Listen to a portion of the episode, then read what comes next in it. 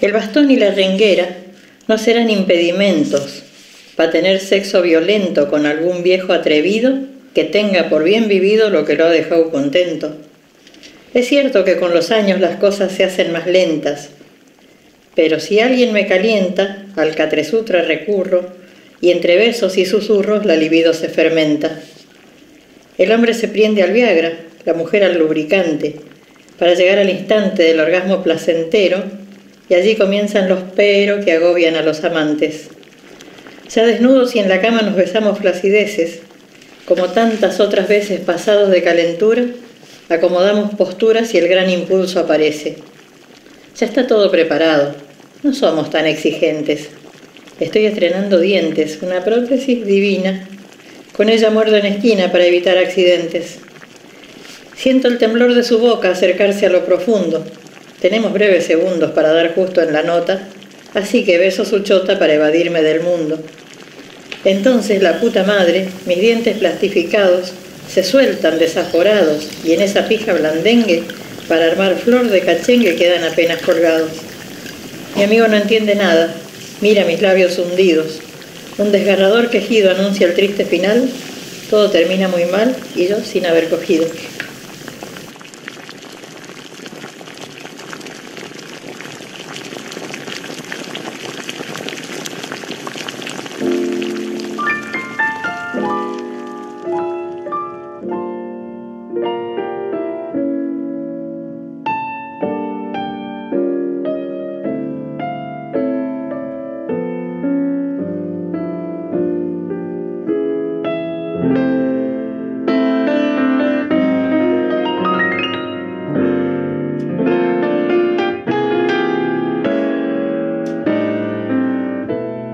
Rosa Esther Rodríguez, tengo 72 años, tengo una familia enorme, tengo 5 hijos, 11 nietos, 2 bisnietos. Y bueno, yo empecé con la poesía ya pasado los 60. Siempre me gustó, pero no tuve oportunidad de, desarrollar, me casé muy chica. Eh, mi familia era muy conservadora, mi marido también. Yo me llamo Stelia, me dicen Tili, eh, mi edad tengo 75 años, eh, bueno, soy arquitecta, eh, soy madre, soy abuela. Yo soy Clarisa Santos, tengo 73 años y bueno, mi vida fue siendo peinadora, trabajé toda la vida hasta que nació mi primer hijo. Mi nombre es Griselda, Negri es mi apellido, tengo 71 años y siempre fui docente. Me llamo Norma Edith Castillo, tengo 77 años, estudié primaria y secundaria en Goya, me fui a La Plata. De ahí lo que hice fue militar y por razones conocidas me tuve que ir. Me fui a Colombia y lo más que te puedo decir es que conocí a Cachita en Colombia por segunda vez. En el taller de pintura, hace poco empecé con Clarisa, que ella tiene ahora su, propio taller. Así que de ahí nos conocemos. Yo em, estuve casada 25 años y ahí me separé. Y después pareja, parejas no he tenido, sí, algunas relaciones, pero así, contadas por Nosotros empezamos eh, jóvenes, de novios, dijimos, si nosotros formamos pareja, nos casamos, no queremos ser como nuestros padres, porque había mucho machismo en ambas casas. Y bueno, estamos por cumplir 50 años de casados y muy bien. Les puedo contar la guerra, o de un cura depravado, o del vecino de al lado que ayer mató a su mujer, pero si hablo de coger se me ponen colorados. Nos prohíben el azúcar, los cigarros, el alcohol. A ver el colesterol, la hipertensión controlada Así no nos queda nada más que sexo y rock and roll. Es una masacre lo que se hace con la sexualidad de los viejos. Y bueno, y el tabú de hablar de sexo viene desde toda la vida, y la gente de mi edad le cuesta muchísimo. Los viejos, las viejas, no quieren mostrarse, porque la fealdad de la vejez es una está instalada. Siempre está la juventud como modelo la de la belleza y del placer y de todo eso.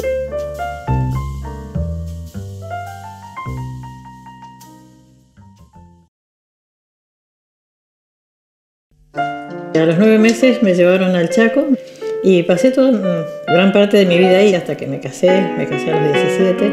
Después el matrimonio fue una frustración constante.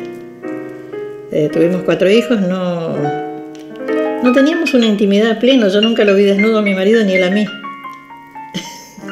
no, no nos quitábamos toda la ropa, no prendíamos las luces. Para él también era muy, muy conflictivo el sexo en esa época. O sea que nunca llegamos a entregarnos plenamente, era una descarga de energía nada más. Y bueno, cuando cumplí 30, con 13 años de casada, me separé porque era insoportable. Pero él se volvió con su mamá y nunca más nos pasó un mango hasta que en el finales del 82 nos agarró una gran inundación, perdimos todo lo que teníamos y me vine para acá, para Buenos Aires. Empecé a trabajar eh, con cama en casas de familia para poder juntar unos pesos y traer los chicos. Me fui a Colombia en el año 77. Estuve detenida en el 76. Y llegué después de una travesía por tierra, durante la cual yo antes de subirme al tren descubrí que era lesbiana. Todo de golpe, así en un solo, en una sola toma de conciencia, yo quería enamorarme de una mujer. No se me hubiera ocurrido nunca pensar en ninguna cosa de enamoramiento, ni menos de casamiento, ni de menos hacer semejante conquista en la República Argentina.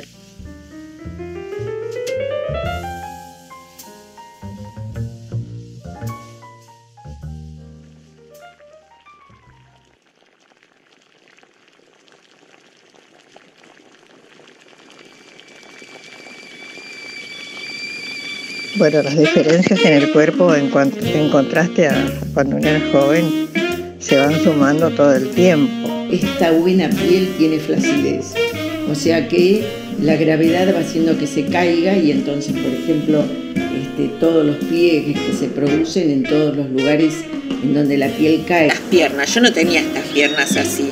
Ah, las piernas, flojedades, eh. Bien redonditas, eh, fuertes. Ahora no. Eh, el busto tampoco. el culo chato, eh, las tetas no me las veo caídas, pero bueno, porque me puse prótesis en, en las tetas.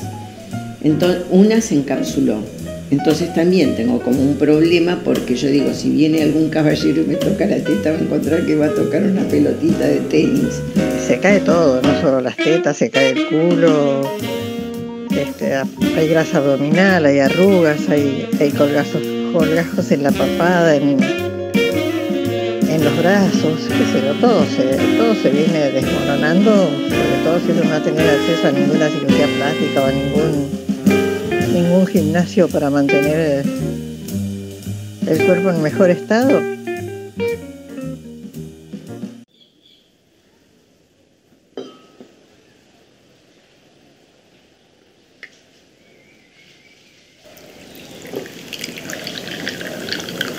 Los hombres de mi edad lo que tienen es o eyaculación precoz, que la erección no les dure el tiempo que ellos quisieran, o que no tengan erección. No lo sé, porque el mío sigue como de 15. A mí me parece que a ellos les dificulta primero la cabeza, después el cuerpo. Ya saben que no van a poder, entonces no pueden. Hablando con un amigo con el cual hubiera deseado tener relaciones sexuales y él eh, no quiso porque no tenía erección. Entonces consideró de que al no tener erección no, no tenía más sentido que, tu- que intentara tener una relación eh, sexual con una mujer.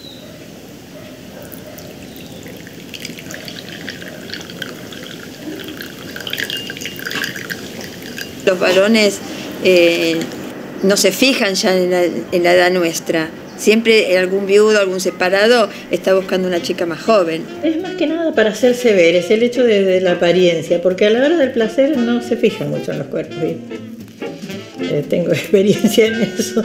A los hombres lo que les debe de gustar es lo- una linda piel, una piel tensa. Igual me parece a mí que salvo que estén muy bien, muy bien, deben tener este, como los mismos temores que nosotros de encontrarse con alguien más joven. El mercado siempre intenta sacarnos a los gordos, los feos, los negros, los viejos, somos descartables en el mercado.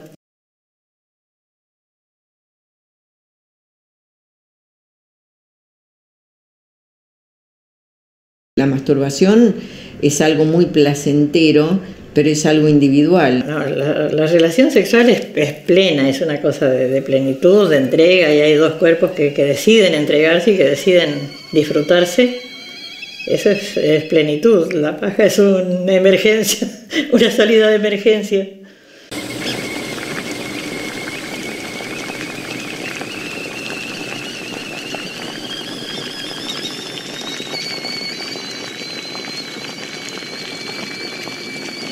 Estas cosas de, de, del deterioro normal de la edad sobre mi cuerpo sí dificultan las relaciones sexuales, la sequedad vaginal. Yo tengo problemas en las rodillas, tengo me han roto los ligamentos y casi no puedo flexionar las rodillas, así que no puedo hacer mucha mucha gimnasia en la cama. Recurrí a una ginecóloga y le dije, yo tengo una sequedad vaginal que realmente no me duele mucho. Entonces me dijo, bueno, pero eso hacemos un tratamiento. Entonces me dio unos óvulos y me dio una, una crema.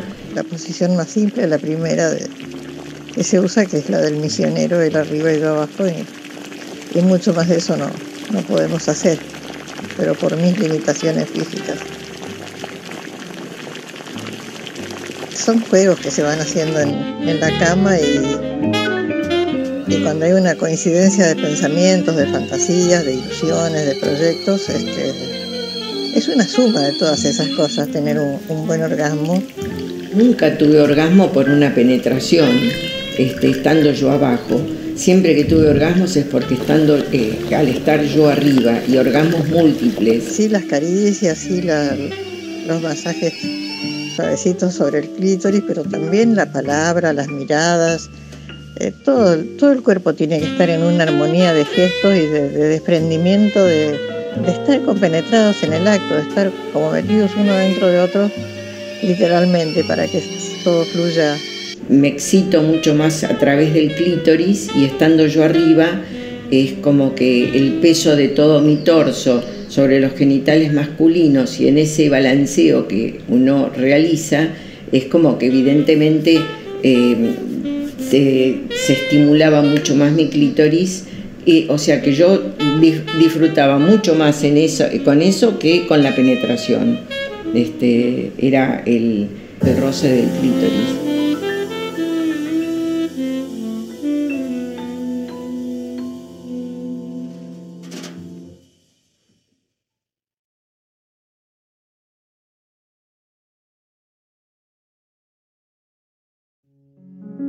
Fue muy raro, ya hacía mucho tiempo que había decidido no volver a tener relaciones. Pero bueno, se apareció un tipo en mi vida y mucho más joven que yo, 20 años más joven que yo. Y bueno, empezamos una relación. Este, yo vivo en la planta baja y mi hija y mi nieta viven arriba, en el primer piso, así que una noche le dije a mi nieta, no bajes mañana. sé por qué, y bueno, se lo tuve que decir, iba a venir un chongo, entonces me dijo, bueno, cuídate, me dio un par de forros y me abrazó y me dejó. Quedó. Fue interesante, fue muy, muy intenso. Para mí fue un, un descubrimiento otra vez a esta edad, poder ciertas cosas y, y sentirme, qué sé yo, abrazada, contenida por otra persona. Fue muy lindo. Igual ya se terminó, pero bueno, no, no daba para mucho. Era una relación. Tengo hijos más grandes que él. Hace cosa de un mes y medio, más o menos, ante alguna propuesta de algún caballero, sabiendo de mi problema del dolor y de la sequedad vaginal, recurrí a una ginecóloga y entonces tuve un encuentro. Tuvimos dos veces relaciones. Y la primera vez él estuvo encima mío y más o menos creo que sí, que pudo hacer una penetración y yo no morí de dolor. Y la segunda vez ya me animé y yo quise ponerme encima de él realmente me dolió un montón. Así que no, no lo hice el intento de que hubiera una penetración porque cuando lo intenté me dolió muchísimo. Entonces lo que creo es que más allá del tratamiento este que haga, este, cuando vaya a estar en, la posibilidad de tener una relación, creo que tengo que ir munida por algún elemento que se use en el momento, como un gel lubricante, yo qué sé, algo así. Sexualmente era muy sabia, muy sabia. Con caricias y con besos y, con formas de atraer a uno. En ese sentido era una belleza. Y además, la forma de besar, nunca, nunca encontré en otra persona. Estar unida, unida a otro ser, como con ella. Y por eso, por esa libertad, nos fuimos quedando las dos, las dos juntas. Por eso duró 40 años.